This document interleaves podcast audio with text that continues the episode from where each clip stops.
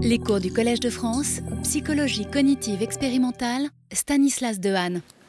Bonjour à tous, bienvenue dans ce quatrième cours consacré cette année parole, musique, mathématiques, les langages du cerveau. Et nous allons parler aujourd'hui des réseaux cérébraux de la syntaxe musicale. La semaine dernière, je vous avais euh, expliqué, probablement trop brièvement, l'extraordinaire complexité des structures enchâssées qui euh, nous permettent de comprendre dans une certaine mesure la euh, syntaxe euh, de la musique tonale occidentale classique. Et nous avions évoqué les thèses de Annie Patel et de David Pezetsky, qui tentent de tisser des parallèles entre syntaxe de la musique et syntaxe du langage. leur idée est un petit peu similaire. Il est évident qu'au niveau périphérique, euh, il y a des objets extrêmement différents qui composent la musique, qui composent le langage. Euh, dans le cas du langage, ce sont euh, des mots qui sont assemblés pour former des phrases, et ces mots ont des références sémantiques, et l'assemblage des mots dans les phrases va donc donner lieu à une référence sémantique. Dans le cas euh, de la musique, suggèrent Patel et Pezetsky, les objets sont des notes qui n'ont pas de référence sémantique particulière, bien que peut-être certaines tonalités, on l'a évoqué trop brièvement, euh, pourraient donner lieu à des émotions particulières, mais euh, ce n'est pas l'objet du cours de cette année.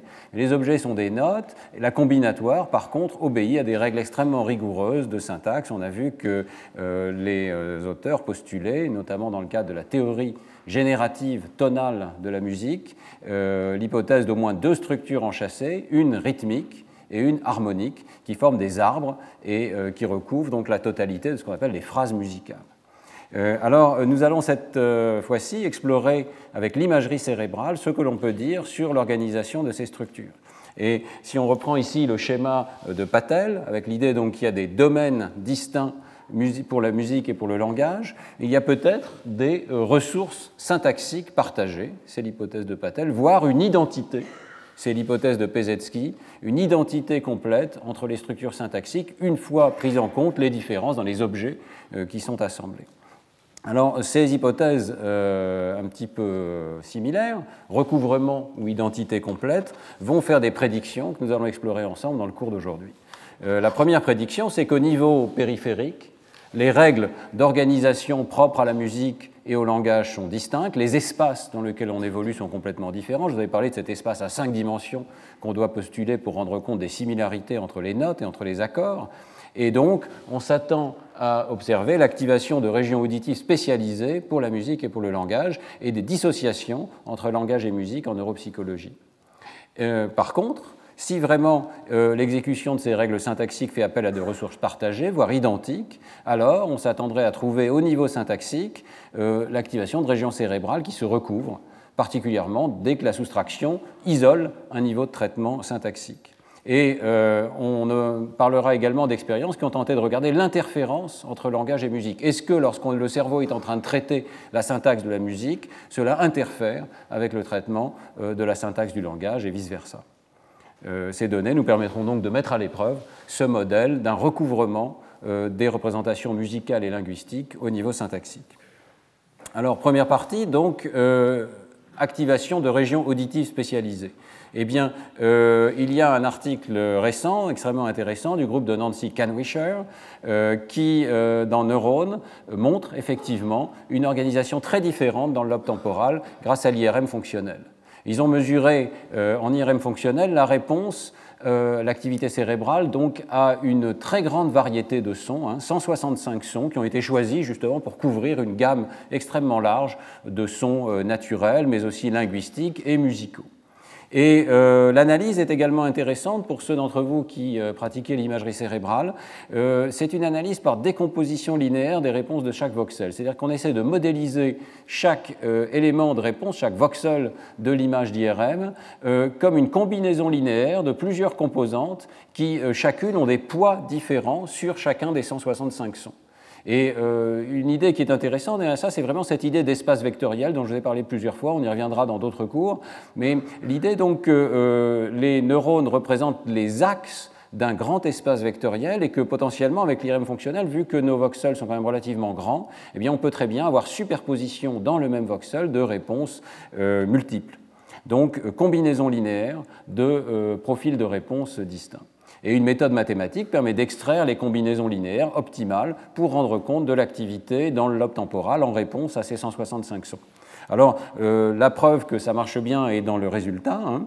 Euh, les auteurs observent qu'on euh, peut rendre compte des données de leur sujet par six composantes que vous voyez ici, qui chacune se projettent d'abord dans l'espace du cortex temporal, on voit où est-ce qu'elles sont fortes et où est-ce qu'elles sont faibles, et euh, elles se projettent également dans l'espace de stimuli. Ici, vous avez le tri des stimuli en fonction de ces composantes, et les couleurs représentent la catégorie des stimuli qui est indiquée ici dans la légende.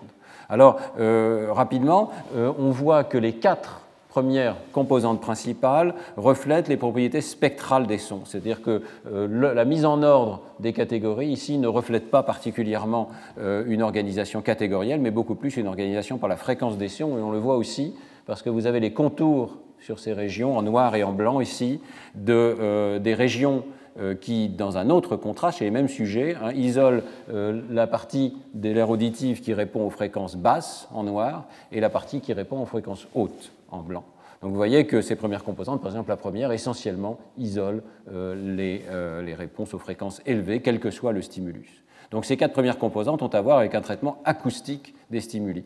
Mais ce qui est extrêmement intéressant, ce sont euh, les deux dernières. Les deux dernières, 5 et 6, isolent respectivement un composant de langage et un composant de musique. Vous voyez que si on trie les stimuli en fonction de cette cinquième composante ici, on voit que tous les stimuli avec du langage, qu'il s'agisse du langage seul, ici en vert, ou bien du langage au sein de la musique, c'est-à-dire la musique avec des paroles. Hein. Euh, toutes ces stimuli-là donnent des réponses très fortes, et tous les autres n'en donnent pas. Et la réponse en question se situe dans la partie plutôt latérale du cortex euh, temporal, dans le sillon temporal supérieur, dans la frontière avec le sillon temporal supérieur.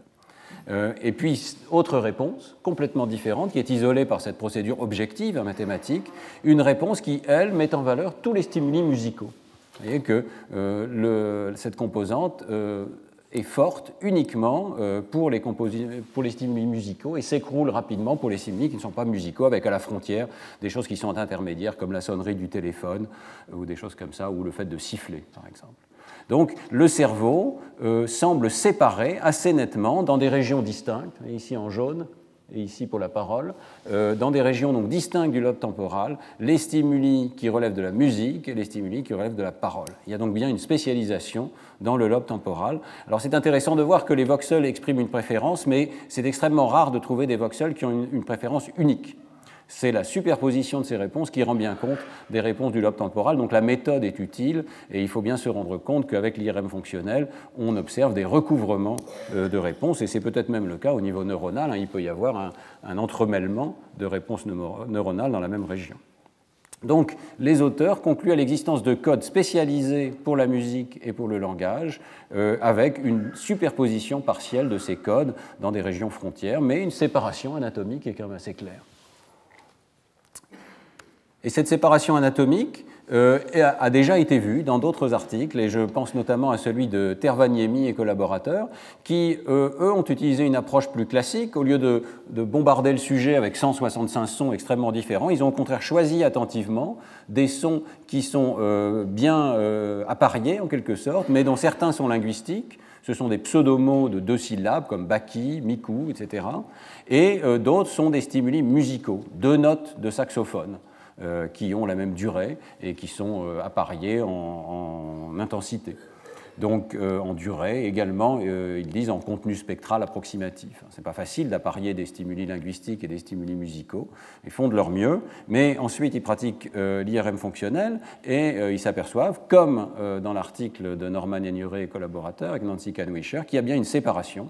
Il y a certaines régions du lobe temporal qui répondent plus aux stimuli linguistiques qu'aux stimuli musicaux, et comme dans l'article précédent, ce sont les régions plutôt latérales au, moment où euh, on commence à rentrer dans le sillon temporal supérieur. Et euh, comme dans l'article précédent, il y a d'autres régions qui répondent plus à la musique qu'à la parole, qui sont des régions euh, un petit peu en avant et un petit peu en arrière de cette région linguistique. Donc c'est intéressant de voir que pour l'instant, ces activations sont bilatérales. Dans ces paradigmes, il n'y a pas l'air d'avoir de latéralisation particulière à droite ou à gauche. Alors voilà, on peut comparer hein, avec l'activation qui a été observée dans l'article de Norman Nénuret et collaborateurs. Vous voyez qu'il y a quand même une ressemblance assez forte avec ce composant qui est lié à la parole et ce composant qui est lié à la musique, dont on retrouve en partie, au moins dans l'hémisphère droit, ici une organisation similaire. Euh, alors, euh, ces différences euh, ne proviennent sans doute pas du hasard. il y a sans doute une correspondance entre les aires cérébrales qui répondent de façon tonotopique, c'est-à-dire aux fréquences basses puis aux fréquences de plus en plus élevées du spectre, et les réponses linguistiques et musicales. On a tendance à observer, et ça a été documenté dans cet autre article, que les réponses linguistiques ont tendance à s'aligner avec les secteurs qui sont sensibles aux basses fréquences, précisément aux fréquences qui sont utilisées par la parole. Donc il y a sans doute une sorte de continuité avec des cartes tonotopiques en entrée dans l'air auditif primaire et dans les airs qui les entourent, qui sont des réponses génériques qui répondent aussi bien à la musique qu'à la parole, et ensuite un tri de ces stimuli musicaux et linguistiques dans des régions différentes, mais toujours en tenant compte de la proximité avec les aires tonotopiques correspondantes les plus appropriées.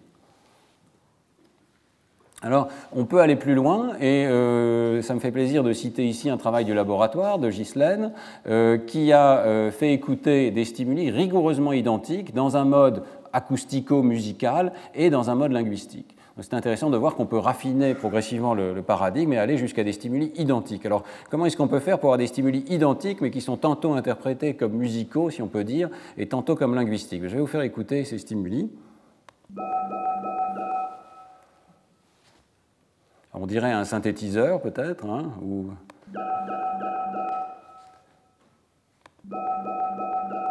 est-ce que certains d'entre vous perçoivent de la parole? Oui? Voilà. Alors, une fois que je vous ai parlé du fait qu'il peut y avoir de la parole, j'en ai parlé un peu trop tôt, euh, eh bien, euh, vous pouvez écouter ces stimuli comme des stimuli linguistiques. Et je pense que vous entendez ba ba ba da et da da da. Vous êtes d'accord? Quelque chose comme ça. Je ne sais pas si j'entends très bien d'ici. En tout cas, euh, on peut passer d'un mode où on entend des sons qui sont vaguement musicaux dans des fréquences élevées à un mode où on entend des syllabes.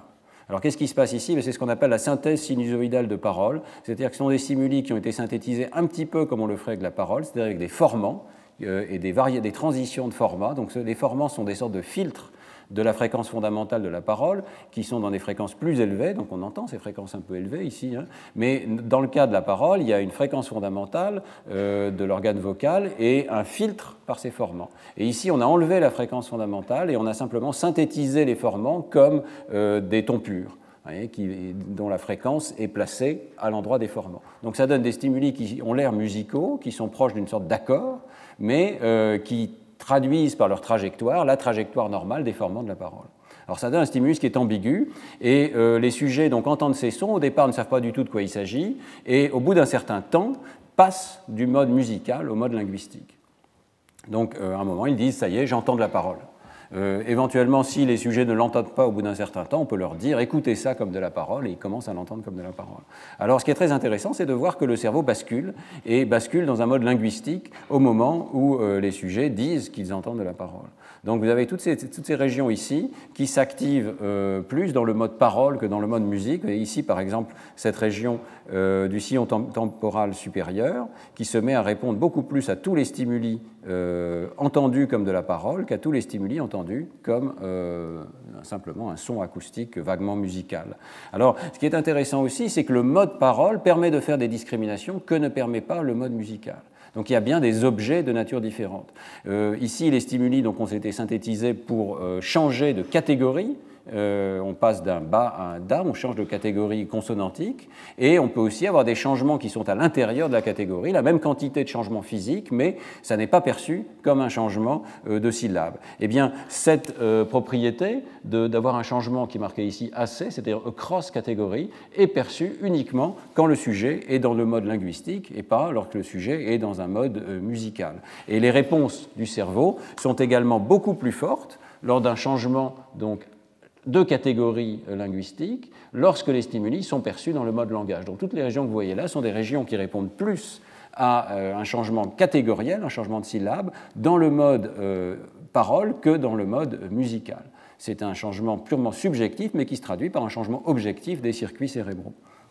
C'est particulièrement clair ici dans le gyrus supramarginal, où vous avez cette très grosse réponse au changement phonétique ici, alors que vous n'avez absolument aucune réponse euh, différentielle lorsque les sujets disent qu'ils entendent ça euh, non pas comme de la parole, mais plutôt comme de la musique.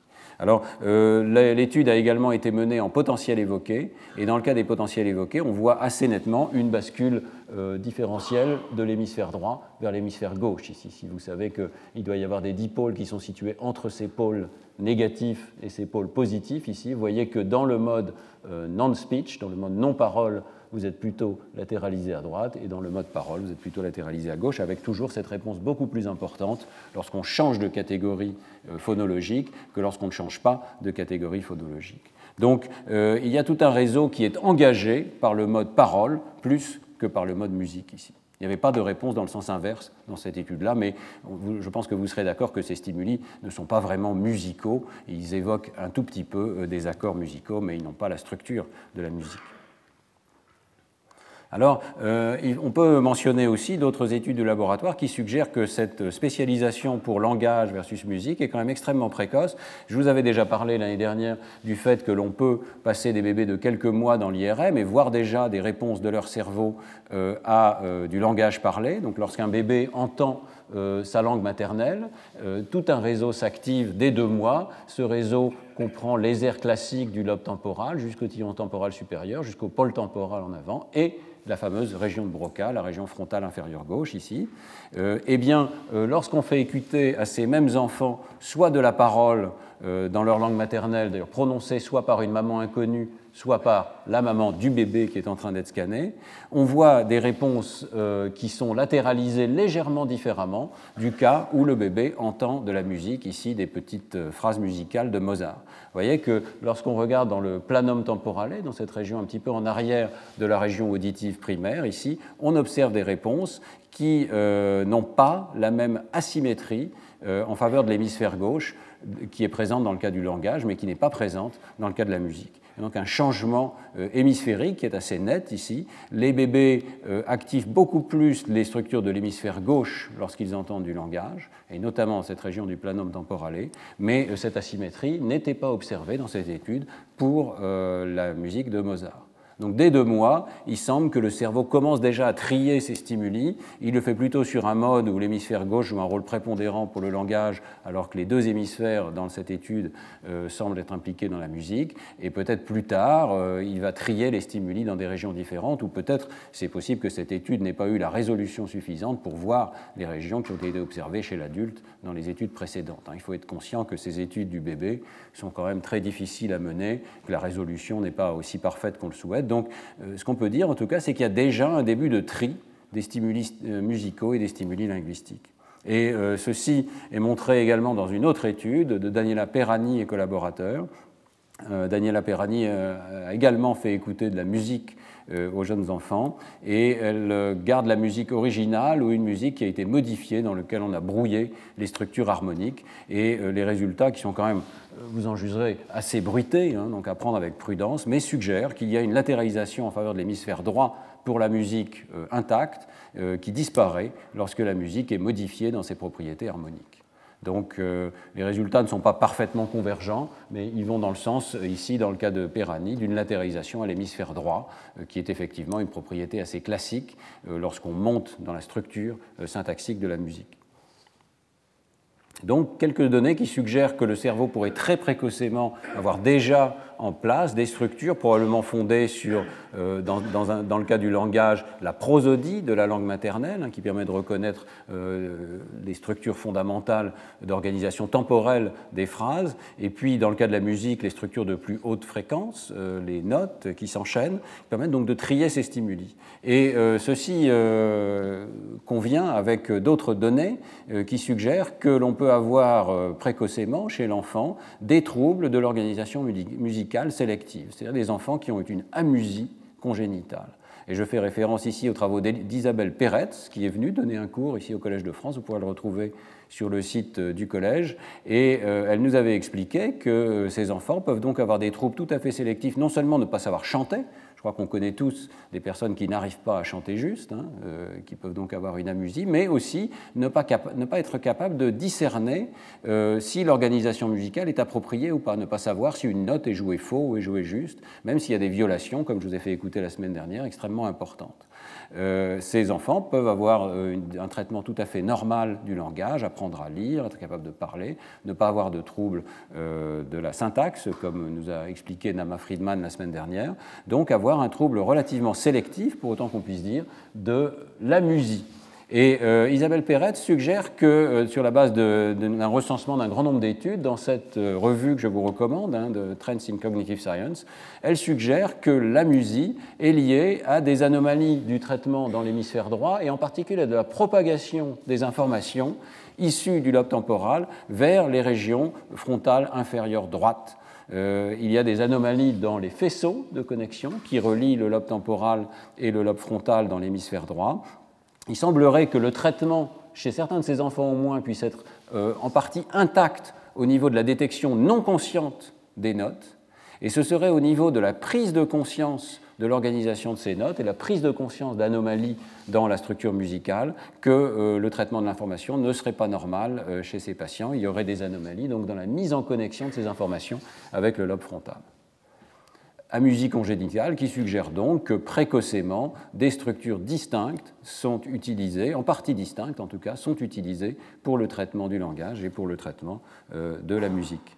Alors, euh, la même chose existe chez l'adulte. On parle alors d'amusie ou d'aphasie acquise c'est-à-dire des personnes comme vous et moi qui étaient parfaitement capables d'une part de comprendre le langage, d'autre part de euh, comprendre la musique et d'apprécier la musique, et qui à la suite euh, d'un accident vasculaire perdent euh, sélectivement la compétence musicale.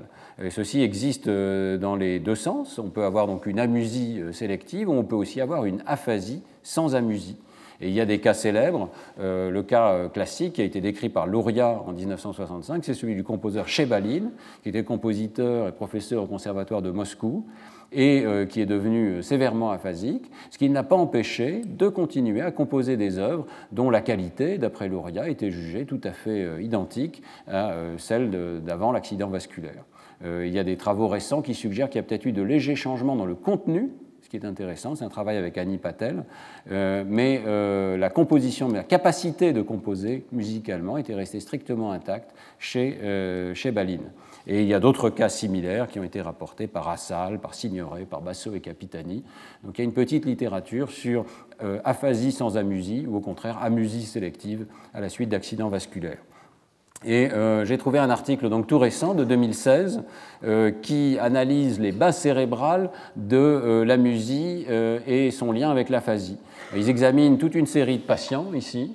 vous voyez qu'il y a un grand nombre de patients qui ont de façon prépondérante des lésions plutôt dans l'hémisphère droit, mais il y a aussi des cas de lésions dans l'hémisphère gauche. Donc ça, c'est simplement le nombre de patients avec un accident vasculaire affectant les territoires que vous voyez ici dans le cerveau.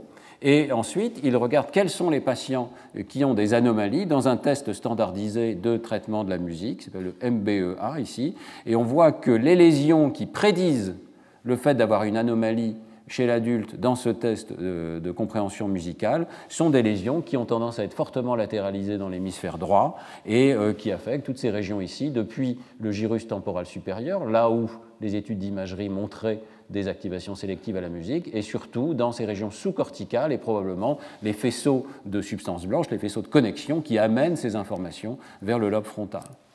en profil, on voit bien ici toutes ces anomalies qui affectent la région temporale droite et euh, également sous-corticale ici. Et à l'inverse, si on regarde parmi cette cohorte qui n'était pas parfaite, qui n'est pas faite pour ça, hein, mais quels sont les patients qui ont une aphasie, quels sont ceux qui ont euh, donc euh, euh, une anomalie dans le score du Boston Diagnostic Aphasia Examination, donc le test du Boston, et vous voyez que cette fois-ci, ce sont les lésions latéralisées à la région gauche, vaguement en regard de celles qui sont trouvées pour la musique, euh, qui sont euh, concernées ici, de sorte que ça crée un contraste extrêmement net. Hein. Et c'est intéressant de voir que le contraste existe aussi au niveau des régions sous-corticales. Il est possible qu'on sous-estime la contribution du putamène en particulier, qui est souvent activé dans les études d'imagerie cérébrale, dans ce circuit cortico-sous-cortical qui peut-être sous-tend la compréhension de la musique versus la compréhension du langage parlé et notamment de la syntaxe du langage parlé. En tout cas, vous voyez donc ce contraste extrêmement net. Hein. Il y a bien dissociation, dissociabilité entre amusie et aphasie, avec des euh, substrats cérébraux qui sont au moins en partie différents. Alors, euh, on peut revenir donc à la deuxième question de ce cours, qui est euh, est-ce qu'il y a, en dépit de ce tri sélectif, si on peut dire, de la musique versus la parole dans le cerveau, est-ce qu'il y a quand même un recouvrement? Est-ce qu'il y a des aires partiellement identiques et est-ce que ces aires partiellement identiques sont particulièrement impliquées dans le traitement de la syntaxe alors, euh, dans cette deuxième partie, je voudrais donc vous parler d'études qui ont essayé d'isoler sélectivement le traitement de la syntaxe du langage et de la musique. Et euh, on va aborder successivement trois types d'études. D'abord des études qui ont utilisé des mesures de l'activité cérébrale pour regarder les violations syntaxiques et comment une violation syntaxique euh, active des territoires corticaux particuliers. Euh, et puis ensuite d'autres études qui ont regardé l'activité cérébrale évoquée par les structures musicales elles-mêmes en faisant varier la complexité de ces structures et en regardant quelles sont les régions du cerveau qui s'activent plus pour des structures musicales complexes. Et enfin, et c'est peut-être le plus intéressant euh, pour tester finement cette idée d'un recouvrement de la syntaxe musicale et de la syntaxe linguistique, est-ce qu'il y a une interférence? C'est-à-dire, est-ce que euh, avoir une violation syntaxique en même temps qu'une violation musicale, ça crée une interférence entre les deux systèmes de traitement, ce qui suggérerait que les deux euh, interagissent, se recouvrent, utilisent partiellement les mêmes ressources? Dans le cas des violations, pour commencer, eh bien, il y a maintenant une littérature impressionnante dans le domaine du traitement du langage sur les différents niveaux de traitement auxquels une violation euh, linguistique peut intervenir. C'est une diapositive ici que je reprends d'un travail de revue de Angela Frederici, qui euh, a donc euh, proposé une organisation bien particulière, également anatomique, hein, des étapes de traitement qui nous permettent de comprendre la parole. Elle propose qu'on commence avec une analyse acoustique primaire, identification des phonèmes qui se traduit dans les potentiels évoqués par euh, les premières ondes que l'on peut mesurer, la N100, identification de la forme des mots et très vite identification de la catégorie syntaxique des mots. Et là, il y a un premier effet de violation. Si vous entendez un mot qui n'est pas de la catégorie syntaxique que vous attendez, vous attendez par exemple un nom et c'est un verbe qui survient, ou pire encore, c'est un déterminant, ou c'est un, autre, un mot d'une autre catégorie grammaticale, vous avez une première réponse du cerveau à la violation qui est ce qu'on appelle l'ELAN, c'est-à-dire Early Left Anterior Negativity une négativité antérieure, typiquement latéralisée à gauche, qui traduit la violation des attentes syntaxiques. Ensuite, le traitement continue on identifie ce qu'on appelle le len, c'est-à-dire la racine du mot, les informations euh, euh, morphologiques, donc tout ce qui concerne euh, les préfixes, les suffixes, l'assemblage qui permet de comprendre la nature du mot. On intègre les informations sémantiques et morphosyntaxiques ensemble pour former ces structures arborescentes et on atteint le niveau du message véhiculé et éventuellement on peut réparer ce message s'il y a des violations qui ont été observées. Alors ce niveau d'intégration sémantique ici se traduit typiquement par euh, des étapes de N400 au niveau des potentiels évoqués, c'est-à-dire une négativité euh, importante au niveau de la partie euh, dorsale postérieure, probablement issue du lobe temporal et peut-être de tout un circuit de régions qui sont impliquées dans le traitement sémantique. Donc c'est typiquement ce qu'on observe lorsque on a un mot qui est de la bonne catégorie syntaxique, mais qui n'a pas de sens, qui ne peut pas être intégré facilement dans le reste du sens de la phrase. Donc ce matin, j'ai manger un croissant et une serviette, et ça ne va pas. Euh, vous avez en ce moment euh, généré une N400. Vous avez peut-être essayé de réparer ça, et, si vous essayez de réparer, à ce moment-là, typiquement, on observe ces positivités tardives. Voilà, donc ce euh, système qui vaut ce qui vaut, hein, c'est une approximation euh, simplificatrice, euh, permet de nous souvenir de l'ordre de ces effets de violation dans le domaine du langage. Et la question, c'est est-ce qu'on observe le même genre d'organisation dans le domaine musical? Et ça me fait plaisir de rendre hommage ici à l'une des pionnières du domaine, Madame Besson, qui a la première étudié l'effet de violation musicale dans les potentiels évoqués. Euh, et euh, donc, euh, elle a utilisé des stimuli musicaux, mélodiques, dans lesquels de temps en temps, il y a une note qui est anormale. Je peux vous donner un exemple ici.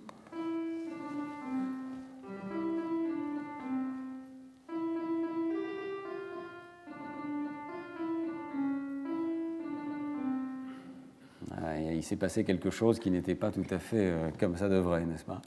Euh, alors ça peut être des anomalies assez subtiles, hein, mais les potentiels évoqués sont aussi des mesures extrêmement subtiles du traitement de l'information cérébrale. Et la première chose qui a été observée, c'est qu'on peut effectivement observer ces grandes positivités, donc ces courbes ici qui commencent autour de zéro et qui dévient vers le bas, parce qu'il y a une convention euh, parfois utilisée en potentiel évoqué, c'est qu'on met les choses positives vers le bas, ce qui est un peu dommage. Mais donc vous voyez ces courbes ici qui se dévient vers le bas, ce sont ces grandes positivités qu'on appelle P300, P600, lorsqu'elles sont plus tardives, typiquement dans le domaine du langage, qui traduisent peut-être donc cette réanalyse du signal dont on a perçu l'anomalie, mais on ne comprend pas très bien pourquoi.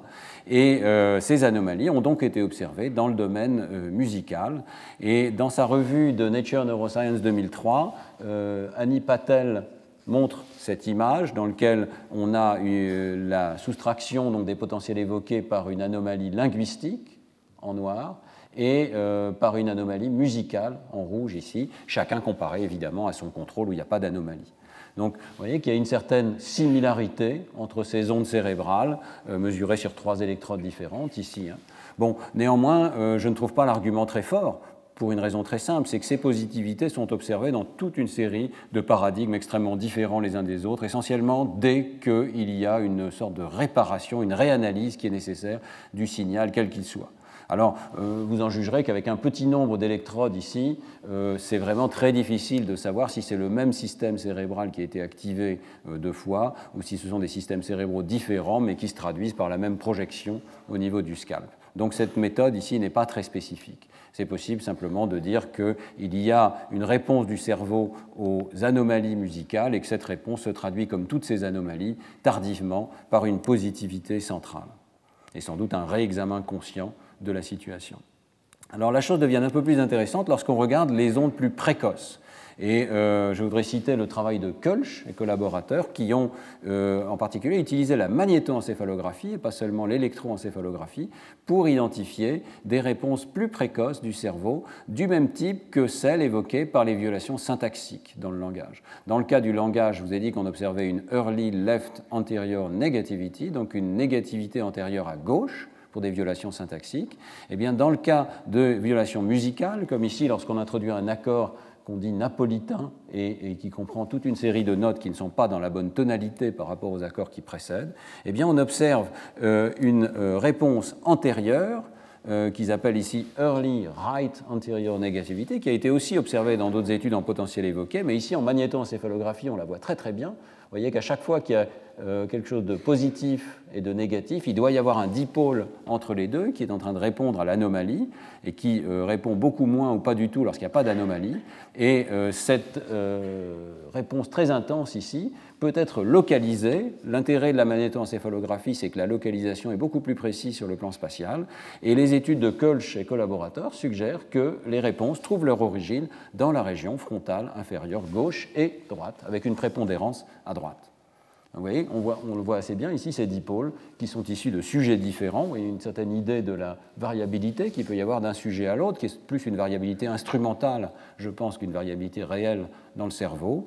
Mais en dépit de cette difficulté de mesure de ces réponses, elles sont suffisamment intenses pour être relativement systématiquement localisées dans la région frontale inférieure gauche et droite. Donc, euh, l'aire de Broca peut-être la région 44 au sein de l'aire de Broca, et euh, une région donc, qui est extrêmement proche de celle qui est activée lors de violations syntaxiques. Euh, dans euh, leurs travaux plus récents, Kölsch et collaborateurs, ici en 2011 et en 2005, ont fait des revues des observations qui ont été faites sur les bases neurales de la perception de la musique, et ils expliquent que ces observations sont absolument systématiques beaucoup d'études euh, euh, montrent une réponse de la partie operculaire du cortex frontal inférieur, c'est-à-dire l'air 44 de Brodmann, dans les deux hémisphères, mais avec un biais en faveur de l'hémisphère droit. Et ceci est vu en EEG, en MEG et en IRM fonctionnel.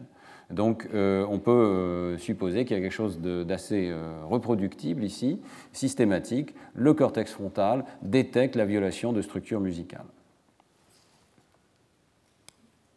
Alors, ces violations musicales, toutefois, euh, sont euh, des violations pour l'instant strictement locales.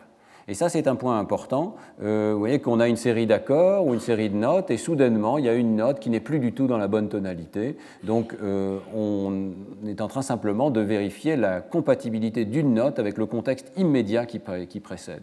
Mais comme le souligne Koch dans cet article récent de, de PNAS, ça n'est pas suffisant pour tester l'hypothèse d'une représentation arborescente de la musique. Qu'il faudrait, c'est arriver à euh, créer des violations qui sont strictement à longue distance, c'est-à-dire qu'il y a une dépendance entre une première partie du morceau et une deuxième partie du morceau avec des intervalles de temps euh, intermédiaires beaucoup plus longs.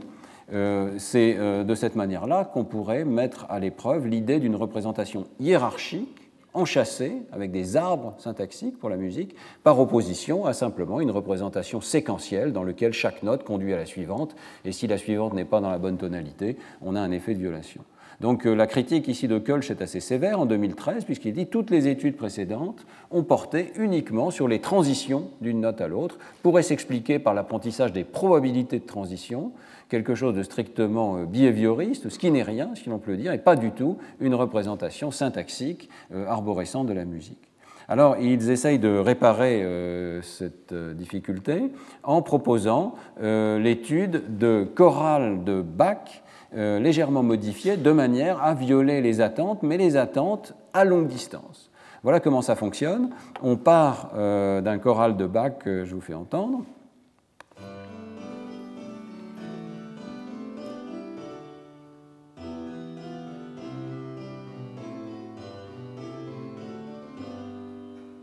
je pense que vous serez d'accord que euh, la première partie du morceau crée une attente et que celle-ci est résolue par la dernière note. Hein. Euh, on a toute une période intermédiaire qui se déroule, euh, et puis à la fin, euh, ça se conclut comme ça devrait se conclure. On peut analyser le morceau. Ce qu'ils font ici, ce n'est pas l'arbre complet. Dans l'article, il y a l'arbre complet selon la, selon la théorie génératrice tonale hein, de Lerdal et Jackendorf, mais ici, c'est un arbre simplifié qui nous permet de mieux comprendre ce qui se passe. Donc il y a une première partie qui démarre avec la tonique, ici, en sol majeur, et se termine sur la dominante en Ré majeur. Alors quand il y a une dominante comme ça, on s'attend à ce que euh, ce soit résolu par un retour à la tonique. Il, y a une tension qui a été créée et il va falloir retourner à la tonique. Mais euh, Bach ne fait pas ça tout de suite, il y a toute une phrase intermédiaire ici qui part dans une autre tonalité. Euh, la tension n'est donc pas résolue et il faut attendre la fin du morceau pour avoir la cadence classique et revenir à la tonique tout à fait à la fin. Je vous fais réécouter, maintenant vous pouvez essayer d'écouter ces structures. Hein. Alors là, il y a tension, phrase intermédiaire, et retour à la tonique. D'accord? Donc votre cerveau crée une attente ici, mais il faut attendre, et il y a une dépendance à longue distance, et c'est cette euh, note finale ici qui résout la tension du morceau. Alors, euh, les auteurs créent une version modifiée de ce morceau dans lequel euh, ces attentes à longue distance ne sont pas résolues.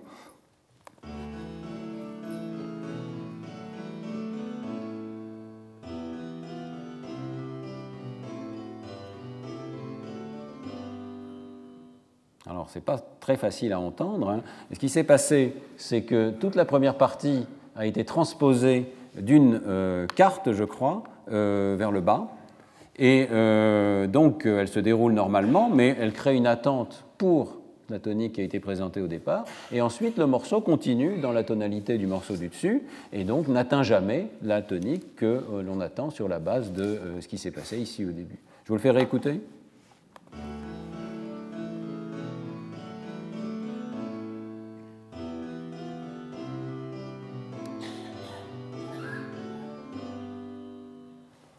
Alors, euh, euh, ce qui est intéressant dans ce design expérimental, hein, c'est que vous avez exactement la même partie ici, la même tonalité, tout est identique, et pourtant, si euh, l'analyse est correcte, il doit y avoir des réponses anormales du cerveau, ici, qui dit ça n'est pas correct, et en particulier sur le dernier accord, il doit y avoir une anomalie qui dit ah, jamais on a résolu la tension créée par la première partie de l'arbre de la phrase musicale.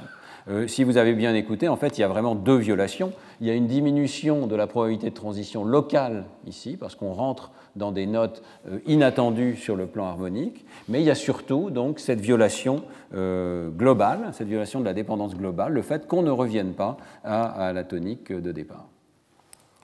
Alors, euh, évidemment, euh, je ne vous parlerai pas de ces expériences si elles ne marchaient pas. Hein. Euh, il y a donc deux effets de violation.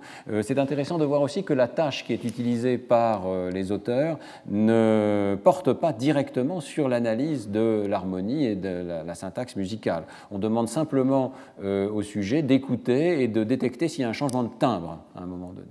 Donc tout ce dont je vous parle maintenant, c'est une sorte d'analyse automatique alors que le sujet est concentré sur le timbre du morceau eh bien, euh, le résultat est extrêmement clair.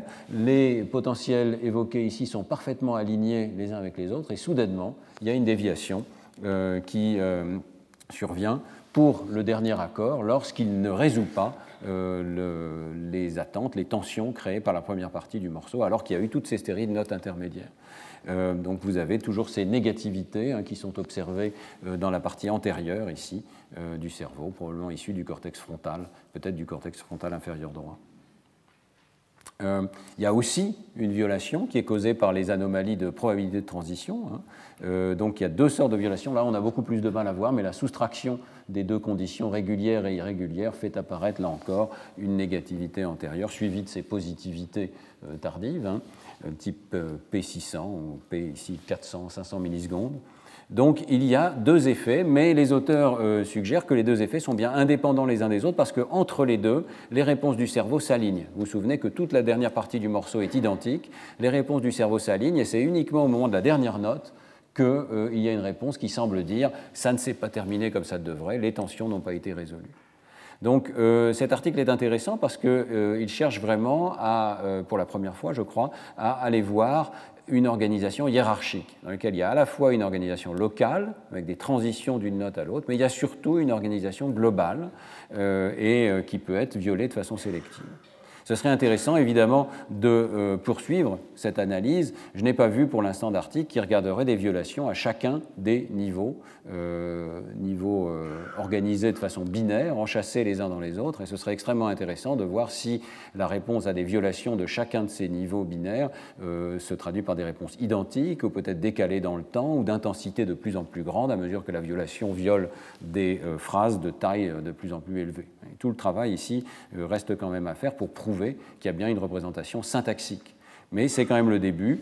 Une des propriétés clés de la syntaxe du langage, qui est l'existence de dépendance à longue distance, euh, avec un enchâssement et des phrases intermédiaires, et partagée avec la syntaxe de la musique. Alors passons maintenant à un deuxième type d'études qui ne font plus appel aux violations, on va introduire une note qui est anormale, mais qui font appel simplement à des manipulations de l'organisation de la musique.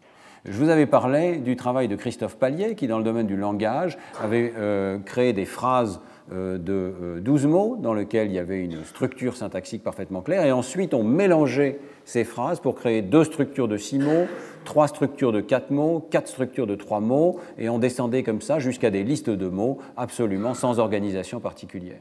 Et ce travail, vous vous souvenez, permettait d'isoler la totalité des aires du langage de l'hémisphère gauche, toutes les aires qui euh, construisent finalement des syntagmes du langage parlé. Eh bien, Christophe Pallier euh, a dirigé la thèse d'Élodie Covey au laboratoire, euh, qui a essayé de faire exactement le même genre d'études dans le domaine de la syntaxe de la musique. Donc l'idée est extrêmement simple. On va partir d'une phrase musicale complète euh, qui est adapté de morceaux de Mozart, donc vraiment quelque chose de tout à fait classique et extrêmement bien structuré, en puissance de 2, et on va la désorganiser progressivement. Euh, on va mélanger les mesures entre elles, donc on va prendre par exemple la mesure d'un des morceaux et la mesure d'un autre morceau. Euh, on s'est arrangé pour que les clés dans lesquelles ces morceaux sont portés soient complètement différentes, de sorte qu'il y ait vraiment des violations harmoniques à chaque fois. Et on va diviser donc en deux parties en quatre parties, en huit parties, en 16 parties, en empêchant donc progressivement le sujet de créer des phrases de niveau euh, très élevé. Donc je vais vous faire écouter ces stimuli, quelques-uns de ces stimuli, parce qu'il y en avait beaucoup. Hein. Ce n'est pas celui qui est indiqué là, hein, mais euh, écoutez.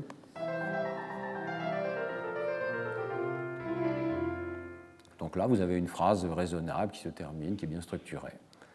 Maintenant, Là, vous avez, je crois que vous avez bien perçu qu'il y a une transition au milieu et on passe à une autre phrase musicale. On ne peut pas intégrer les deux dans un tout.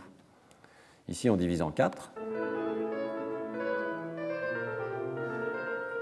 Et que ça se termine, il y a une tension, là, rien n'est résolu. Mais localement, quand même, ce sont des petites phrases qui tiennent encore la route. Maintenant, nous allons les casser encore plus. Et que, Mozart nous pardonne. Hein.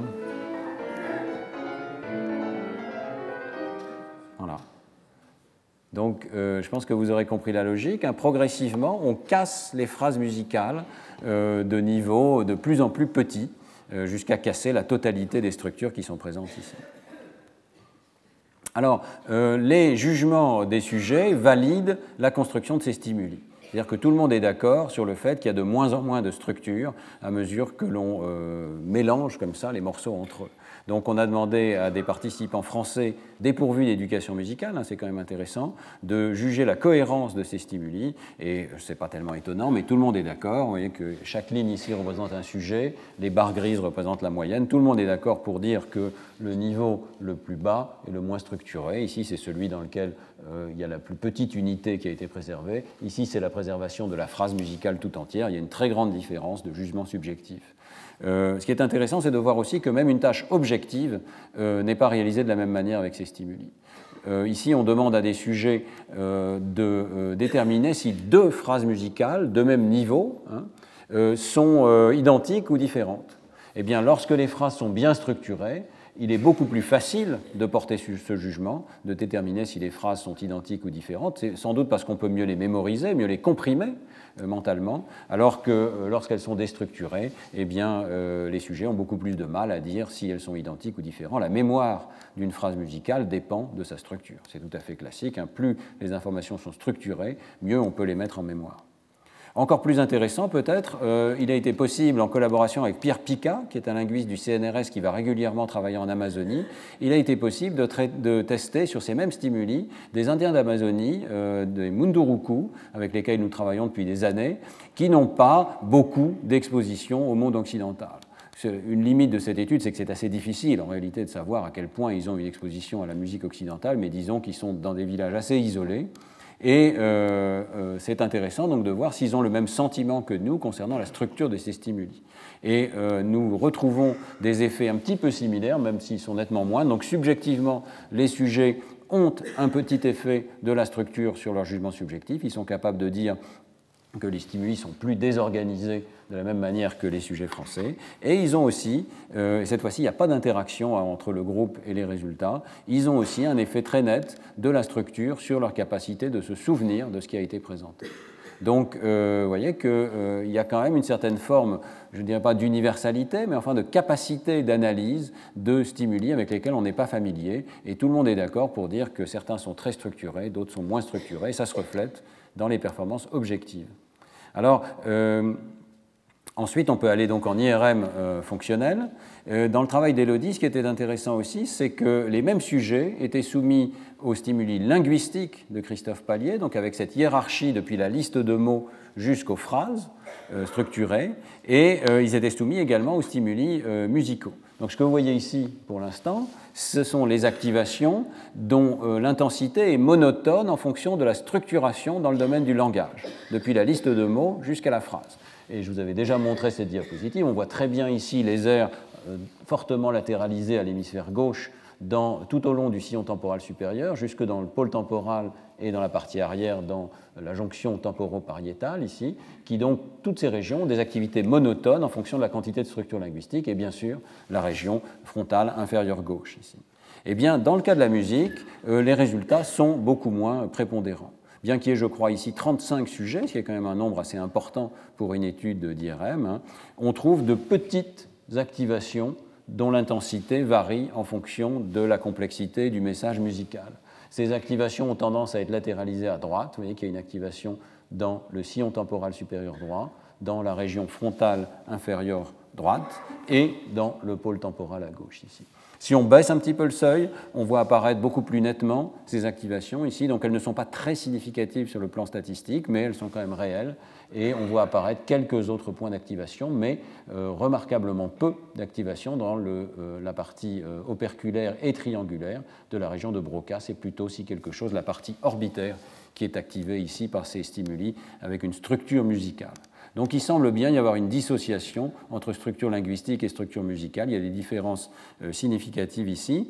Et euh, quand même, on peut aller voir au niveau des régions d'intérêt particuliers, aller voir si vraiment, quand on va regarder dans les secteurs intéressés par le traitement linguistique, est-ce qu'on trouve un effet de la syntaxe musicale? On utilise ici une approche dont je vous ai déjà parlé, que je trouve intéressante sur le plan méthodologique, qui est celle d'Ef Fedorenko. On définit des régions d'intérêt qui sont issus du travail antérieur de Christophe Pallier, et on va regarder à l'intérieur de ces régions d'intérêt quels voxels sont activés chez une personne donnée. Donc on ne va pas se contenter de dire qu'il y a toute une vaste région, on sait qu'il y a une très grande variabilité interindividuelle dans l'organisation de ces régions, on va aller chercher les voxels particuliers à ce sujet, ceux qui répondent au langage. Euh, donc dans un contraste très simple comme langage moins silence par exemple. Et puis ensuite, on va regarder comment ces voxels répondent aux structures musicales. Et là, on trouve quand même un petit effet et euh, c'est significatif. Donc lorsqu'on va sélectivement chercher les voxels de l'hémisphère gauche qui répondent au langage, eh bien, on trouve que dans la région orbitaire, mais aussi dans la région triangulaire, et dans le pôle temporal, et dans la partie postérieure du sillon temporal supérieur, il y a des petits effets de la structure musicale. La taille de la barre ici indique la quantité de différence entre les phrases musicales brouillées et les phrases musicales structurées, avec un effet linéaire de progression de l'activation en fonction de la structure musicale.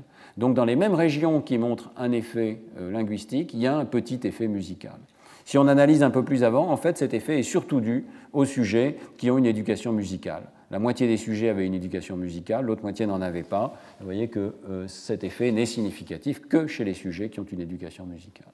Donc il semblerait que l'éducation musicale permette de prendre conscience des structures de la musique occidentale et de réutiliser des régions qui sont aussi utilisées pour le traitement linguistique. Et là, il y a un petit recouvrement dans ces aires cérébrales. Donc il y a une contribution modeste des aires du langage à la syntaxe musicale. Celle-ci n'est retrouvée que chez les musiciens et surtout, elle se double d'une activation dans l'hémisphère droit, dans des régions homologues, le sillon temporal supérieur, la région frontale inférieure, euh, j'ai marqué gauche mais c'est droit ici, euh, enfin c'est le gyrus frontal inférieur, pardon en anglais, euh, mais donc ces régions sont des homologues dans l'hémisphère droit pour la musique de ce qu'on observe pour le langage dans l'hémisphère gauche. Donc vous voyez, l'hypothèse d'un recouvrement partiel se trouve euh, en quelque sorte validée ici par cette étude. Euh, je voudrais mentionner que des résultats similaires ont été euh, présentés par F. Fedorenko elle-même, toujours avec le groupe de Nancy Kanwisher.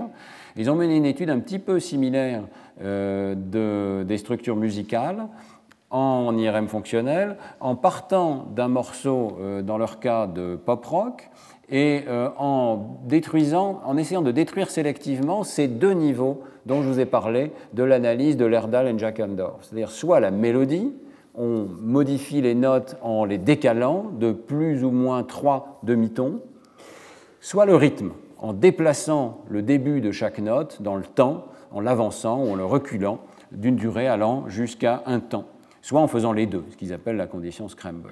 Donc c'est intéressant, ils vont un petit peu au-delà de ce qu'on a pu faire pour le Mozart. Nous, en mélangeant les structures, on affectait à la fois le rythme et la mélodie.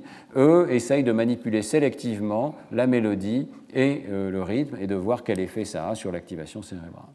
Ils font l'IRM fonctionnel chez 12 sujets seulement, dépourvus d'éducation musicale, en tout cas pas complètement dépourvus, mais jamais plus d'un an d'éducation musicale, ce qui est un petit peu ambigu. Et le premier résultat qu'ils trouvent au niveau du cerveau entier, c'est euh, un résultat assez analogue à celui qu'on a pu obtenir dans le travail avec Elodie Cové et Christophe Pallier. Donc je vous redonne ici notre propre résultat au laboratoire et ici le résultat qui a été obtenu au niveau du cerveau entier par Fedorenko et collaborateurs, des activations assez nettes de la région frontale inférieure, mais dans l'hémisphère droit. Vous voyez que c'est euh, clairement latéralisé ici, et il y a aussi une petite activation au niveau du sillon temporal euh, supérieure et une activation qui est plus proche de la partie antérieure du lobe temporal à gauche. Il y a vraiment une certaine similarité avec ce qu'on a pu observer ici. Donc des effets de structure qui principalement, euh, si on regarde au niveau du cerveau entier, avec une sensibilité qui est assez médiocre, hein, puisqu'on doit corriger pour le nombre de tests statistiques qui sont faits dans tout le cerveau, une euh, activation qui est surtout latéralisée à la région frontale inférieure droite et non pas à la région de Broca à gauche. Cependant, toujours la même analyse, on peut essayer d'analyser des régions spécifiques d'intérêt. Et c'est toujours l'intérêt de cette approche d'Eff et d'Orenko. Donc elle va définir des parcelles dans lesquelles elle peut prouver que les sujets montrent des réponses systématiques à la structure musicale. Et vous voyez comment sont organisées ces parcelles ici. Ce sont des régions assez grandes, mais à l'intérieur de ces régions assez grandes, chaque sujet a ses propres réponses, éventuellement euh, dans des régions légèrement différentes, propres à chaque sujet, euh, des réponses à la structure musicale. Et cette fois-ci, ils analysent donc sélectivement non plus une région anatomique commune à tous les sujets, mais des voxels spécifiques à chaque personne. Et à l'intérieur de ces voxels, ils trouvent un fort effet de structure euh, syntaxique de la musique. Et ils peuvent prouver en particulier que euh, ce seraient les mêmes voxels qui seraient sensibles aux violations, pardon, à l'organisation rythmique et à l'organisation mélodique de la phrase. Donc les deux arborescences qui sont postulées par Lerdal et Jackendorf euh, feraient appel, au moins au niveau de résolution qui est utilisé ici, euh, aux mêmes régions cérébrales, la représentation mélodique et la représentation rythmique. Donc vous voyez que euh, plus il y a d'organisation, essentiellement, plus il y a d'activation. La musique intacte est en noir ici, la musique complètement désorganisée est en gris clair, et entre les deux, on a ces réponses partiellement détériorées, soit par modification de la mélodie, soit par modification du rythme. C'est le cas dans les régions temporales droite ou gauche et dans ces régions prémotrices ici, euh, un petit peu dorsales. Alors, ces régions sont-elles identiques à celles du langage? C'est la question qui nous intéresse aujourd'hui. Eh bien, les mêmes sujets ont été exposés à des structures euh, linguistiques, des phrases, des listes de mots, des listes de non-mots. Et la première chose que l'on peut faire, c'est regarder dans les voxels qui sont sensibles aux structures musicales, est-ce qu'il y a une réponse aux structures linguistiques? Et la réponse est extrêmement claire. Dans aucune de ces régions, et qu'il y a euh, ici, je crois, sept régions, dans aucune de ces régions, on ne voit de différence entre les phrases et les listes de mots. Donc, il y a des régions du cerveau qui ne s'intéressent qu'aux structures musicales et qui ne répondent pas aux structures euh, linguistiques, au moins dans les conditions euh, de cette expérience. Et alors, l'inverse est presque vrai également. Lorsqu'on prend cette fois-ci les régions du langage, on regarde celles qui s'activent plus pour les phrases que pour les listes de mots ou les listes de non-mots ici. Donc, on voit bien ce petit gradient sur des données indépendantes. Hein. Euh, on réplique ce gradient d'activation pour les phrases plus que pour les listes de mots ou de pseudomots, eh bien, est-ce qu'il y a un effet musical? Ce sont les deux dernières colonnes ici. Il y a un tout petit effet de structure musicale, qui ressemble, là encore, à ce qu'on a pu trouver avec Elodie Cové et Christophe Pallier, mais un effet qui est à peine significatif, peut-être parce qu'ils n'ont que 12 sujets. Donc on le voit particulièrement ici dans la partie orbitaire euh, du cortex frontal inférieur gauche, et euh, on le voit un petit peu ici dans la région frontale inférieure gauche dans son ensemble. Et ailleurs, vous voyez que c'est extrêmement faible. Donc des données qui suggèrent qu'il faut vraiment aller regarder en très grand détail, zoomer sur ces régions linguistiques pour trouver une toute petite tendance à l'activation par des structures musicales chez des sujets qui n'ont pas une éducation musicale forte. Lorsqu'ils ont une éducation musicale plus importante, comme dans notre étude avec Elodie Cové, eh bien, à ce moment-là, on observe une activation plus importante de ces régions linguistiques. Donc, euh, ce sont des données encore fragmentaires, mais il semblerait bien que euh, plus on a d'éducation musicale, plus on va réutiliser les structures euh, du langage, les aires impliquées dans les structures du langage, pour coder les représentations musicales. Et il y aurait donc bien un recouvrement partiellement dépendant de l'éducation musicale des sujets mais qui peut être vraiment très petit lorsque les sujets n'ont pas une forte éducation musicale. Alors le dernier point, pour conclure ce cours, c'est la question de l'interférence. Est-ce que euh, lorsqu'on a euh, un traitement musical à faire Est-ce qu'on utilise les mêmes ressources que le traitement linguistique? Et si oui, est-ce qu'on euh, arrive à faire les deux choses en même temps Ou bien est-ce qu'au contraire, le fait de se concentrer sur la structure musicale interfère avec les structures linguistiques? Alors, il y a quelques études qui ont porté sur cette question particulière, et notamment toujours Annie Patel, hein, qui a proposé cette idée de ressources partagées, euh, nous propose une expérience euh, avec F. Fedorenko euh, sur l'interférence entre complexité syntaxique et violation musicale. La tâche est extrêmement simple, c'est une tâche purement comportementale, il n'y a pas d'imagerie pour l'instant. Hein. On se contente de lire une phrase, un syntagme après l'autre, on appuie sur la barre espace pour faire apparaître les mots sur l'écran, et une fois qu'on a lu la phrase, on doit répondre à des questions sur le contenu de la phrase.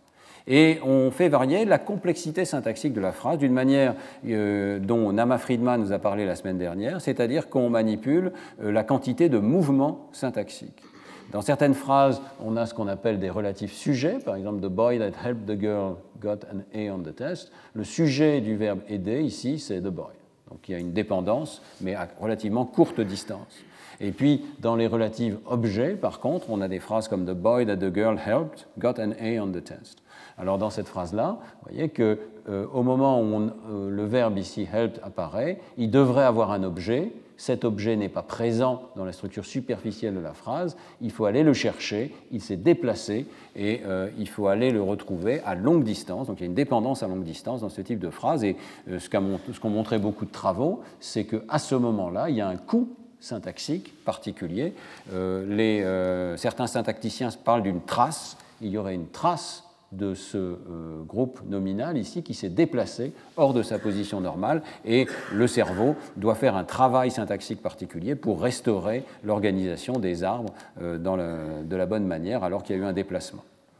Donc c'est un contraste minimal, une situation un petit peu plus difficile, relative objet, une situation un petit peu plus facile, relative sujet. Les euh, personnes lisent ces phrases et grâce aux appuis sur la barre d'espace, on peut mesurer combien de temps il leur faut pour absorber chacun des éléments de la phrase. Et dans le même temps, on leur fait écouter une petite mélodie, et euh, cette mélodie comprend une euh, manipulation de la distance harmonique, c'est-à-dire qu'il y a une des notes qui euh, peut être tout à fait normale, s'intégrant normalement dans la mélodie, ou bien, encore une fois, avec une violation. Donc toute l'astuce va consister à présenter les deux en même temps, avec une bonne synchronie temporelle, de sorte que juste au moment où vous devriez traiter la syntaxe de la phrase, vous avez cette violation de la syntaxe musicale, de l'harmonie. Il, y a aussi une condition de contrôle dans laquelle on introduit une violation à l'intérieur de la mélodie, mais ce n'est pas une violation de la syntaxe, c'est simplement une note qui est jouée trop fort. Alors les résultats sont assez clairs. Hein. Euh, vous voyez ici la compréhension des phrases. Les sujets euh, euh, ont fait des erreurs lorsqu'on leur demande qui a fait quoi, qui a aidé qui, par exemple, est-ce que c'est le garçon qui a aidé la fille ou est-ce que c'est la fille qui a aidé le garçon Eh bien, les personnes ne sont pas tout à fait à 100% correctes, elles font des erreurs. vous voyez ici le taux de réussite, et le taux de réussite plonge dans l'une des conditions, qui est la condition où il y a une relative objet, donc une syntaxe un petit peu plus difficile que d'habitude, avec ces barres grises sont toujours systématiquement un petit peu plus bas que ces barres noires ici, mais la compréhension plonge sélectivement, semble-t-il, lorsque en même temps il y a une note qui vous distrait, qui euh, vous écarte de la syntaxe musicale normale. Donc une violation de la syntaxe musicale affecte la syntaxe euh, du langage.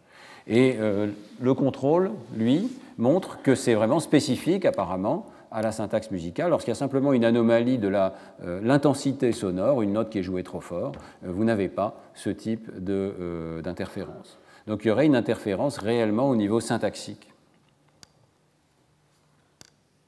Donc ça, c'est une première expérience comportementale qui suggère que syntaxe musicale et syntaxe linguistique peuvent interférer. Il y en a une deuxième qui est un petit peu du même genre, toujours avec Annie Patel, avec Slevk, euh, qui euh, s'appuie sur un principe très légèrement différent, il s'appuie sur le principe des phrases qu'on appelle garden path. Alors garden path, ça veut dire qu'on a des phrases où on commence à lire et puis euh, on s'aperçoit que ça ne va pas, on est obligé de réanalyser la phrase. Donc par exemple ici, after the trial, the attorney advised the defendant was, et là c'est bizarre, ça coince, d'accord? Et vous êtes obligé de réanalyser, vous vous rendez compte que c'est the attorney advised the defendant was likely to comment. Donc il y a une phrase relative, c'est comme si j'avais dit The attorney advised that the defendant was likely to commit more crimes. Donc si on ne met pas le that, il y a une ambiguïté syntaxique, on part dans la mauvaise direction, c'est ça qu'on veut dire par garden pass, on a pris le mauvais chemin dans le jardin, euh, la syntaxe a été mal interprétée, on est obligé de réanalyser euh, la phrase parce qu'on est mal parti. Et il y a un mot bien particulier ici, was, qui déclenche cette réanalyse. C'est ce mot-là qui ne peut plus être intégré avec la structure dans laquelle on est parti, euh, qui demande une réanalyse. Donc il y a un moment, là encore, bien particulier, pour des raisons un petit peu différentes de, l'expérience précédente, où on a besoin de son appareil syntaxique euh, pour analyser ces phrases. Et toujours la même logique. Ah, d'abord, il, y a une situation de contrôle dont je dois vous parler aussi. Euh, on va faire une autre manipulation dans laquelle on introduit une difficulté sémantique. Donc vous avez ici une phrase dans laquelle euh, The boss warned the mailman to watch for angry pigs when delivering the mail. Donc le, patron a demandé au facteur de faire attention aux dangereux cochons en, donnant le courrier. Donc le, mot cochon n'est pas euh, normal, euh, il ne s'intègre pas facilement dans la structure de la phrase. Typiquement, il va générer une N400 au niveau cérébral. C'est une violation des attentes sémantiques. Donc on contraste une manipulation syntaxique et une manipulation sémantique. En même temps, on présente une structure musicale, une série d'accords, dans lequel l'un des accords euh, n'est pas du tout dans la bonne tonalité. Donc toujours cette même idée d'une violation de la structure harmonique euh, de la syntaxe musicale. les résultats sont à nouveau euh, assez clairs. donc cette fois-ci, on regarde le temps de réaction des sujets. Au moment où ils lisent le fameux mot critique, donc the defendant was, ce mot was ne s'intègre pas bien, eh bien on s'aperçoit que le temps de réaction est nettement ralenti, hein, c'est pas zéro, c'est plus que zéro ici, par rapport à une situation contrôle, mais euh, surtout, c'est particulièrement ralenti lorsque, en même temps, il y a une violation de la syntaxe musicale. Donc la présence d'une note, ou plutôt d'un accord, qui n'est pas euh, harmonieux, qui viole la syntaxe musicale, crée un coût supplémentaire dans le temps de lecture de la phrase. La lecture et l'écoute de la musique ne sont pas traités en parallèle, mais interfèrent les uns avec les autres. Ce qui est plus intéressant dans cette étude de Sleck, c'est qu'il y a toutes ces conditions de contrôle. Donc, premier contrôle, si c'est une violation sémantique, vous êtes ralenti. Hein. Donc, si vous entendez cochon au lieu de chien, un mot inattendu, vous êtes ralenti, mais il n'y a pas de ralentissement supérieur lorsque la syntaxe de la musique est violée. Donc la syntaxe musicale n'interfère pas, selon les auteurs, avec le traitement sémantique. Et puis deux autres contrôles, lorsque c'est le timbre qui est violé, euh, il n'y a pas d'effet ni sur la syntaxe ni sur la sémantique. Donc les violations de timbre ne sont pas des violations de la syntaxe euh, de la musique. Donc euh, les auteurs insistent sur la sélectivité particulière de l'effet ici. C'est uniquement lorsqu'on viole la syntaxe de l'harmonie musicale que l'on observe des effets sur la syntaxe et non pas sur la sémantique du langage. ce sont des expériences qui sont assez subtiles et bien menées. Euh, le seul petit souci en regardant cette littérature, c'est qu'il y a un article de Perruchet qui dit que ça n'est pas réplicable. Euh, donc, euh, vous voyez, euh, j'aime bien vous présenter ces choses-là parce que vous êtes, c'est la recherche en train de se faire. Hein. L'article de départ de SFEC, c'est 2009, je crois. Hein, c'est bien ça, 2009. Et là, on est en 2013. Et Perruchet et ses collaborateurs reprennent cette expérience et disent que ça n'est pas réplicable. En fait, il y a le même effet en syntaxe et en sémantique. Ce n'est pas qu'il n'y a pas d'effet, donc c'est déjà intéressant, hein, mais il y a peut-être le même effet dans le domaine de la syntaxe et de la sémantique. Donc euh, les domaines, la question reste ouverte. Est-ce qu'il y a vraiment des effets aussi sélectifs que ça? Euh, mais enfin, bon, vous voyez que ces effets ne sont pas complètement négligeables. Euh, la mesure n'est pas parfaitement stable, hein, donc il y a des choses qui ne sont pas complètement expliquées ici dans ces données. On aimerait bien que les, les, données soient plus superposées dans les conditions de contrôle. voilà où on en est actuellement. C'est assez difficile de mesurer de petits effets syntaxiques. Je termine avec une dernière diapo qui me paraît en fait être la meilleure expérience, c'est celle de Kölsch, qui est en fait avant celle que je viens de vous présenter en 2005. Mais alors, eux regardent au niveau cérébral. Et au niveau cérébral, on sait, comme je vous l'ai expliqué, mesurer ces réponses précoces, early right anterior negativity, early left anterior negativity, ces réponses précoces à la syntaxe de la musique et à la syntaxe euh, du langage parlé. Et alors là, euh, la logique est impeccable. Hein. On va faire une collision dans le temps entre une violation de la syntaxe du langage et une violation de la syntaxe de la musique. Donc on va faire écouter euh, des accords, et comme d'habitude, il va y avoir un des accords qui va euh, d'un seul coup être euh, impossible à intégrer à la structure harmonique, donc il va générer cette early right anterior negativity. Et puis, on va en même temps euh, faire lire une phrase, donc c'est en visuel ici, pour ne pas interférer au niveau périphérique. Donc il y a un stimulus auditif et un stimulus visuel. Le sujet lit ces phrases et de temps en temps, il y a des anomalies. Ces anomalies peuvent être de type euh, N400, c'est-à-dire des violations sémantiques, euh, ou simplement quelque chose qui n'est pas spécialement attendu, c'est à peine une violation ici, c'est plutôt simplement euh, euh, une, absence d'attente sémantique particulière. Donc dans un cas, vous avez il boit la bière fraîche, et dans l'autre cas, il voit la bière fraîche. Alors voir n'induit pas spécialement d'attente sémantique, alors que boire attend permet de restreindre le champ des possibles, et ça suffit pour donner lieu à une N400 ici. Et puis, dans la condition la plus critique, il va y avoir une violation, euh, par contre, de la structure syntaxique de la phrase, donc une violation ici euh, de l'accord en allemand, qui donne une early euh, left anterior negativity. Donc c'est en allemand, c'était Er trinkt den kühlen Bier. Alors, vous avez des réponses qui sont extrêmement claires. Il y a cette early left anterior negativity. Donc si je suis bien orienté, voilà, vous avez clairement une réponse qui est plus forte à gauche qu'à droite. Ce que vous voyez ici, ce sont des soustractions, hein, en fonction du temps, des soustractions qui euh, isolent syntaxe incorrecte versus syntaxe correcte. Dans le cas où c'est accompagné d'un accord musical qui est correct, et dans le cas où c'est accompagné d'un accord musical qui n'est pas correct, qui viole la syntaxe musicale. Et on voit tout de suite qu'il y a une interaction. Il y a une forte réponse du cerveau lorsqu'il y a une violation syntaxique du langage. Cette réponse est très nettement diminuée, vous voyez ici, lorsque simultanément il y a une violation de la syntaxe musicale. On ne peut pas traiter les deux en même temps, les deux ne seront pas traités en parallèle, les deux phénomènes ne sont pas additifs, ils interfèrent l'un vers l'autre. S'il y a une violation musicale, la réponse aux violations syntaxiques dans le domaine du langage est diminuée. Et le contrôle, c'est l'onde N400, vous voyez qu'il y a des violations ici des attentes sémantiques, ou en tout cas à peine une violation, mais simplement une modulation de la quantité d'attentes sémantiques. Et cet effet de N400 est clairement mesuré ici, mais absolument inchangé, que l'on soit dans un contexte musicalement correct ou musicalement euh, incorrect. Donc pas de changement sémantique, mais un changement uniquement syntaxique ici. Donc ces expériences, quand même trois expériences sont assez convergentes. Hein, et je trouve celle-ci particulièrement convaincante au niveau cérébral, parce que les effets sont quand même assez importants, hein. et euh, suggère donc qu'effectivement, il y a bien une sorte de partage des ressources au niveau cérébral. Euh, les auteurs font une deuxième expérience ici pour montrer que c'est spécifique de la syntaxe musicale, euh, toujours la même idée. Hein. ils, introduisent une violation qui n'est pas dans de l'ordre de la syntaxe, qui est l'utilisation d'un pitch qui est trop haut et euh, euh, qui génère une mismatch négativité et non pas une early right anterior négativité comme ici. Et à ce moment-là, il montre qu'il n'y a pas d'interférence. J'en viens à mes conclusions. Euh, je vous rappelle donc au début du cours d'aujourd'hui, nous avons vu qu'au niveau auditif, bien que les stimuli rentrent évidemment dans la même aire auditive primaire, ils sont rapidement séparés. Langage et musique sont rapidement séparés et traités dans des régions distinctes du lobe temporal.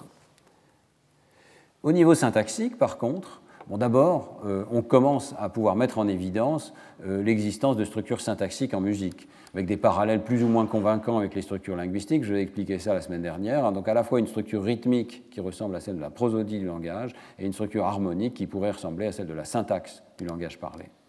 Eh bien, euh, la violation de ces structures entraîne l'activation de la région frontale inférieure dans les deux hémisphères, mais peut-être avec une prépondérance dans l'hémisphère droit. Et euh, c'est bien la violation des dépendances à longue distance et pas seulement de la séquence ou des transitions de probabilité, euh, des, probabilités de transition pardon, entre d'une note à l'autre. Donc c'est un début de preuve que le sujet calcule bien l'ensemble peut-être de l'arborescence euh, musicale. On ne sait pas si ce sont exactement les mêmes régions du cortex frontal inférieur euh, qui répondent lors d'une violation de la syntaxe musicale et d'une violation de la syntaxe du langage. Il n'y a pas eu, à ma, connaissance, d'analyse voxel par voxel qui montrerait que c'est exactement les mêmes voxels dans les deux cas, hein. mais ces paradigmes d'interférence sont quand même assez convaincants. Ces paradigmes d'interférence suggèrent qu'on ne peut pas avoir des effets additifs des deux sortes de violations. Donc les circuits ne sont peut-être pas identiques, mais ils interagissent entre eux. Et la violation à l'intérieur d'un des circuits empêche l'autre circuit de se déclencher en même temps. Il y a donc bien interférence et probablement partage des ressources. Et puis, deuxième type de paradigme qu'on a vu aujourd'hui, modulation de la quantité de structure en musique. On voit apparaître à ce moment-là des effets à l'intérieur du gyrus frontal inférieur, surtout dans l'hémisphère droit, pas exactement dans les régions euh, activées par celles du langage, mais avec quand même un recouvrement d'autant plus important que les sujets ont une éducation musicale. Donc, un début de preuve euh, qu'il y a des circuits qui sont bien dissociables, les structures sont très différentes, mais qui se recouvrent partiellement au niveau syntaxique. Je pense que si on revient aux hypothèses théoriques de départ, euh, l'idée d'Annie Patel qu'il y a des ressources partagées, cette idée qui est finalement assez minimale, hein, se trouve validée par ces résultats. L'idée de Katz et Pezetsky, par contre, qu'il y a une identité complète entre les structures syntaxiques, linguistiques et musicales ne semble pas être validée par ces résultats. S'il y avait une identité complète, euh, on verrait à ce moment-là un recouvrement beaucoup plus effectif euh, des différentes structures. Donc on arrive à l'idée qu'il y a des circuits qui se ressemblent, qui ont des structures souvent similaires, avec un élément dans le gyrus temporal supérieur, dans le sillon temporal supérieur, et puis un élément dans la région de Broca ou dans le gyrus frontal inférieur.